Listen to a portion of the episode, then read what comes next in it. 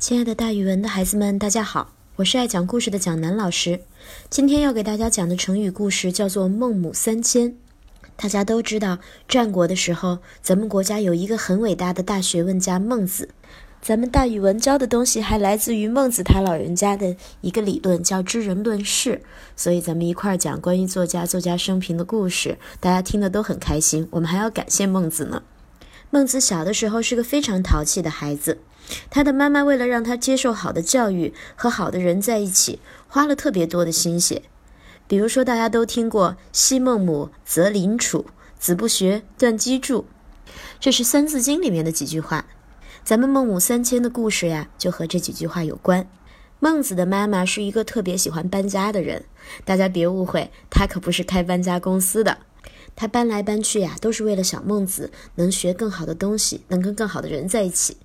有一次，他们住在墓地旁边，孟子和邻居小孩一起学着大人跪拜、哭嚎的样子，啊，好惨呐！天天都在负能量里面生活，还玩起办丧事的游戏来。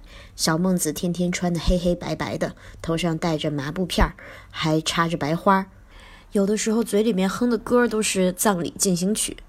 孟子的妈妈一看，哎呦，不行不行，不能让我家孩子再住在这儿了。于是，孟子妈妈就带着孟子搬到了一个特别热闹的地儿去。搬到哪儿了呢？搬到了市集旁边。到了市集，因为孟子是个聪明又会模仿的孩子，他又开始和邻居小孩学起商人做生意的样子。先生，欢迎光临，谢谢您，希望下次您再来。一会儿鞠躬欢迎客人，一会儿又学人讲价的样子。哎，不行，太贵了，太贵了，给我便宜点，便宜点。表演的像极了。孟子的妈妈知道了之后，又皱皱眉头。哎，这个地方也不适合我孩子居住。我孩子以后是要做学问的，怎么能变成了一个市集上面做生意的人？于是他们又搬家了。这一次，他们搬到了学校附近。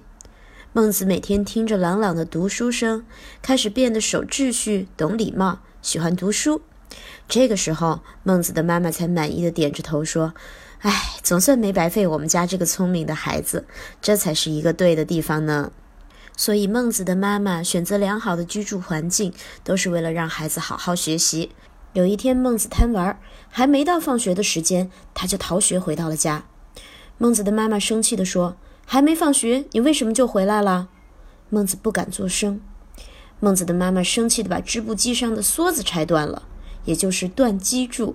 他说。你看，梭子断了，布就不能织了。学习也一样，必须日积月累，积少成多，才能获得成功，可不能断呀。孟子听了妈妈的话，从此努力学习，最后成为了一个伟大的人。所以，咱们前面的那半个小故事是孟母择邻处的故事，后面的这半个呢是断机杼的故事。好，所以咱们三字经里那段话，大家还可以再复述一遍，叫“昔孟母，择邻处，子不学，断机杼”。好了，那今天的故事老师就给大家讲到这儿了，咱们明天见。